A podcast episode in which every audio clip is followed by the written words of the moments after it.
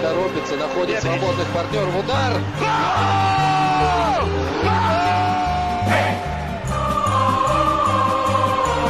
Russisch Brot, der Podcast zur Fußball-WM 2018. Von der Taz und Detektor FM.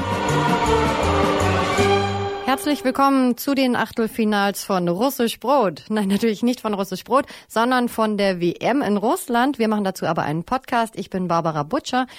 Und in unserem Podcast sprechen wir immer mit jemandem von der Taz. Heute ist das Jan Feddersen und mit ihm habe ich darüber gesprochen, dass jetzt schon ein paar Favoriten rausgeflogen sind, Russland weitergekommen ist und was in Russland politisch gerade so abgeht. Aber vorher hören wir uns von Andreas Rüttenauer einen Tagebucheintrag an.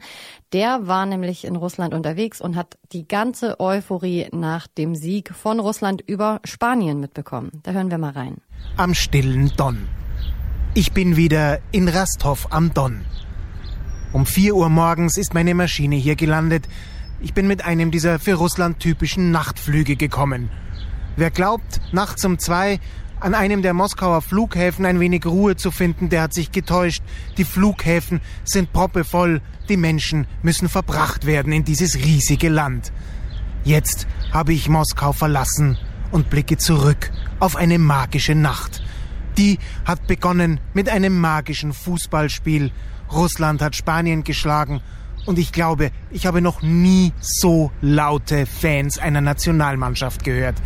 Jeder Befreiungsschlag wurde begeistert gefeiert, so laut, als wäre ein Tor gefallen. Und als am Ende die Russen als Sieger feststanden, da gab's kein Halten mehr, nicht im Stadion, nicht in den U-Bahnen, nicht in der Stadt, nicht auf den Straßen. Es wurde gehupt, getrunken, gesoffen, gesungen, geschmust, geküsst, getanzt und weitergesoffen. Es war ein Karneval, wie in Moskau vielleicht noch nie erlebt hat. Mir wurden Volkslieder beigebracht, die ich jetzt beim besten Willen nicht zum Besten geben will. Mir wurden das Tanzen beigebracht und dann musste ich zum Flughafen. Ich habe die Party ungern verlassen und wünsche mir, dass die Russen auch das nächste Spiel gewinnen. Auf Karneval in Moskau. Da freue ich mich. So geht's also in Russland ab, wenn Russland ins Viertelfinale einzieht. Das hört sich ganz schön toll an. Schade, dass wir bei der Party nicht mit dabei waren, aber wir wünschen Andreas Rüttenauer noch ganz viel Freude in Russland und dass seine Wünsche in Erfüllung gehen. Das ist die eine Seite, die schöne Seite. Russland, die gut Fußball spielen, die weiterkommen, die sich in ihrem Land in eine Euphorie spielen, alle mitreißen. Auf der anderen Seite gibt's aber auch noch die Politik und darüber und über die Spiele vom Wochenende, die Achtelfinals, wer ist weitergekommen und wer ist nicht weitergekommen, darüber spreche ich mit Jan Feddersen von der Taz. Hallo Jan. Hallo Barbara. Was war das für ein Wochenende? Irgendwie sind doch schon wieder zwei, wenn nicht sogar drei Favoriten raus.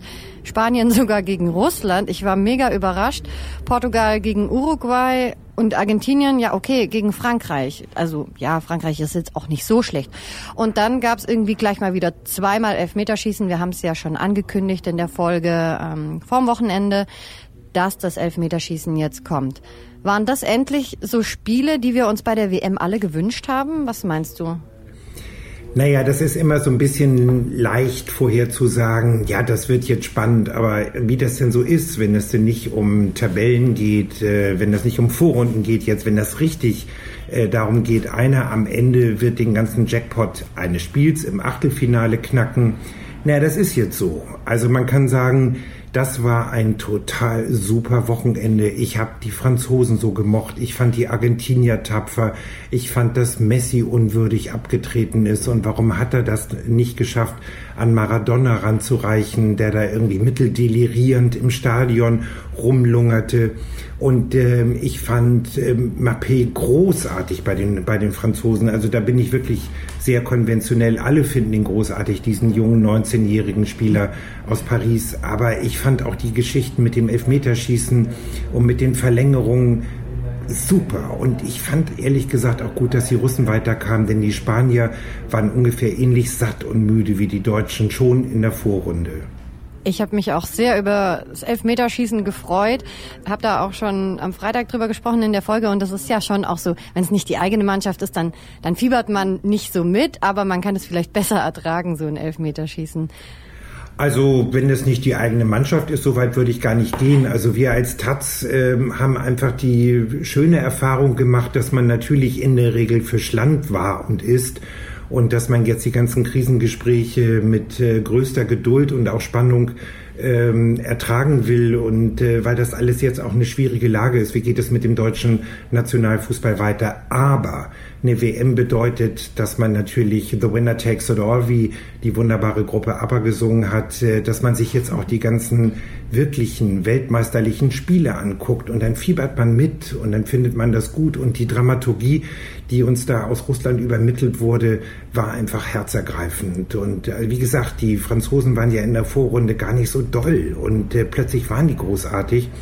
Und die Argentinier haben sich allerdings nicht nur verdreschen lassen, sondern haben sich auch gewehrt. Und dann natürlich die Russen. Also das muss man einfach sagen, was die zustande gebracht haben gegen die Spanier. Das Wochenende war der Tod des Tiki-Taka-Fußballs. Das Wochenende war eigentlich ein großes Viva auf alle durchtrainierten, verteidigungsstarken Mannschaften. Ja, also man hat ja immer gesagt, Russland, die hatten eine leichte Gruppe und so gegen Spanien, das, ich weiß nicht, wer das getippt hat, war wahrscheinlich auch eine echt krasse Quote. Ähm, 1 zu 1 und dann geht's auf einen Elfmeterpunkt und Russland hat die besseren Nerven. Wie haben die das gemacht? indem sie vielleicht einfach ein bisschen mehr wollten. Aber dann muss man auch sagen, Elfmeterschießen ist auch immer ein bisschen Zufall. Also da steht ein Spieler einem Torwart gegenüber und der Torwart, das hat man ein Spiel weiter bei dem den Casper Schmeichel auch gesehen, ähm, die können schon sehr, sehr gut sein. Das ist nicht mehr wie früher. Und äh, die Russen hatten eben dieses ganz kleine Zentimeterchen mehr Glück. Also anders kann man das gar nicht formulieren. Und ähm, am Ende kann man sich gar nicht vorstellen, dass diese Mannschaft gegen Uruguay äh, doch sehr deutlich verloren hatte in der Vorrunde. Aber Russland ist im Viertelfinale, das Land ist glücklich, Putin auch bei allen Problemen, die wir selbstverständlich politisch weiterhin mit Putin haben. Ja, genau, aber man muss ja vorher erstmal 1-1 gegen Spanien spielen. Das kommt ja auch nicht von ungefähr. Es gibt ja so, man nennt es Heimvorteil. In Deutschland kennen wir das ja auch, Sommermärchen 2006. Irgendwie hat das alle mitgerissen. Die, das ganze Land war irgendwie aus dem Häuschen und die haben sich in so einen Rausch gespielt. Haben die Russen einfach gerade auch Heimvorteil und spielen sich in so einen Rausch? Ja, interessanterweise ist das immer wieder ein erfolgreiches Konzept. Man will offenbar äh, vor den Zuschauern des eigenen Landes ganz besonders erfolgreich sein, will sich, ich glaube, darauf kommt es in Wirklichkeit an, will sich nicht blamieren, will zeigen, was man der Welt und vor allen Dingen eben auch den eigenen Leuten zu zeigen hat. Ähm, ich fände das als Ex-Sportler ähm, nicht so beglückend, ähm, weil man steht dann eben sehr unter Anspannung, aber man kann auch besondere Triumphe feiern, so wie die Russen. Und die sind jetzt auf einer Wolke. Und dann kommt bei den, ähm, bei den russischen Fußballern auch dazu, es hat ihnen ja niemand wirklich etwas zugetraut. Niemand wäre wirklich ultra beleidigt gewesen, wenn sie bereits in der Vorrunde hängen geblieben wären, wenn sie dann jetzt ausgeschieden wären. Also die spielen sozusagen aus der Position des Davids heraus, äh, der das mit allen Goliaths dieser Fußballwelt aufzunehmen weiß. Die hatten quasi auch nichts zu verlieren oder fast nichts. Du hast jetzt vorhin schon die ähm, andere Seite angesprochen, die nicht so schöne Seite, Probleme im Land, ähm, in der Politik.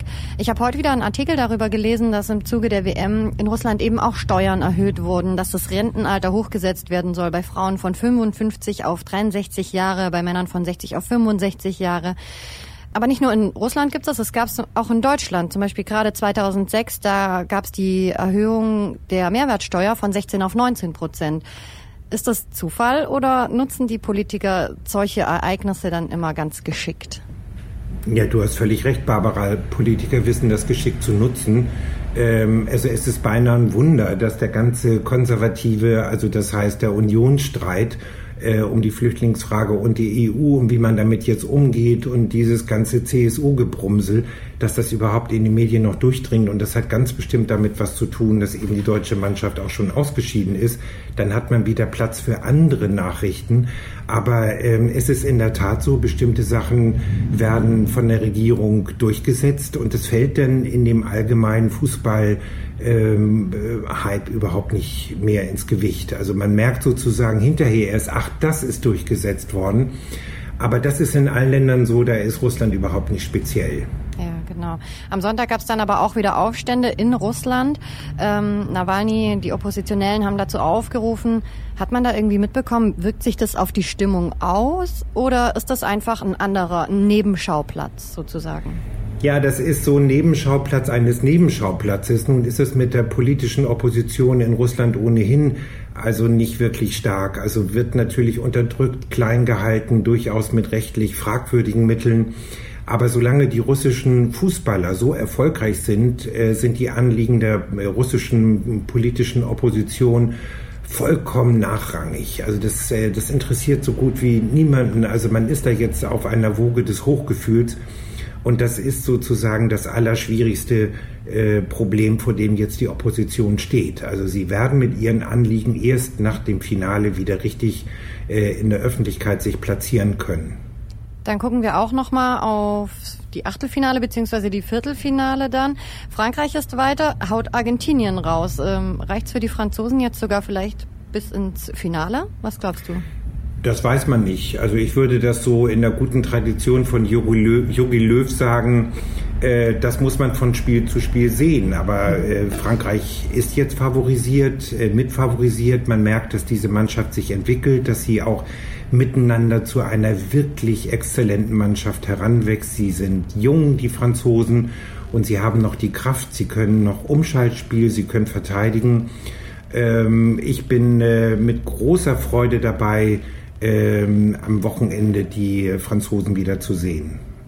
Dann haben wir ja auch heute noch Achtelfinale. Vielleicht auch noch mal ein Kracher Brasilien gegen Mexiko. Was glaubst du, wie geht das aus? Naja, die Brasilianer haben ja auch gerade so eine Dopinggeschichte, die ist ruchbar geworden, eine Dopinggeschichte an den Hacken, das weiß man nicht. Also mit welchen ganz besonderen Ölen und Benzinmischungen die brasilianischen ähm, also Fußballkäfer sozusagen da unterwegs sind. Aber es dürfte nicht allzu schwer sein, die Mexikaner klein zu halten. Auf der anderen Seite, die Mexikaner haben keine Chance und dann werden sie sie nutzen. Also auch dieses Spiel ist für mich offen. Dein Tipp? Mexiko gewinnt. Und Mexiko zwar nach Verlängerung. Ja, Mexiko wird gewinnen und zwar nach Verlängerung. Nach Verlängerung und Elfmeterschießen oder nur Verlängerung? Nein, ich glaube, dass Mexiko eine Minute vor dem Ende der Verlängerung noch den entscheidenden Treffer setzen wird. Und wie geht's aus? Ich würde sagen 4 zu 3. 4 zu 3, also 3 zu 4. Ich glaube nicht, ich glaube Brasilien lässt sich das nicht nehmen. Die haben sich ein bisschen zusammengerauft. Ich glaube, das wird ein 3-1 für Brasilien. Barbara, ich bin total gespannt. Ich wünsche mir manchmal auch, dass du recht hast, aber eigentlich würde ich sagen, ich glaube, du hast nicht recht. Willst lieber du recht haben. Wir werden sehen, wir werden auch die Woche nochmal drüber sprechen. Bis dahin wünsche ich dir schöne Achtelfinalspiele. Ich danke dir, Barbara. Ich freuen wir, ich, also finde, wir freuen uns ja beide drauf. Das macht es so gut.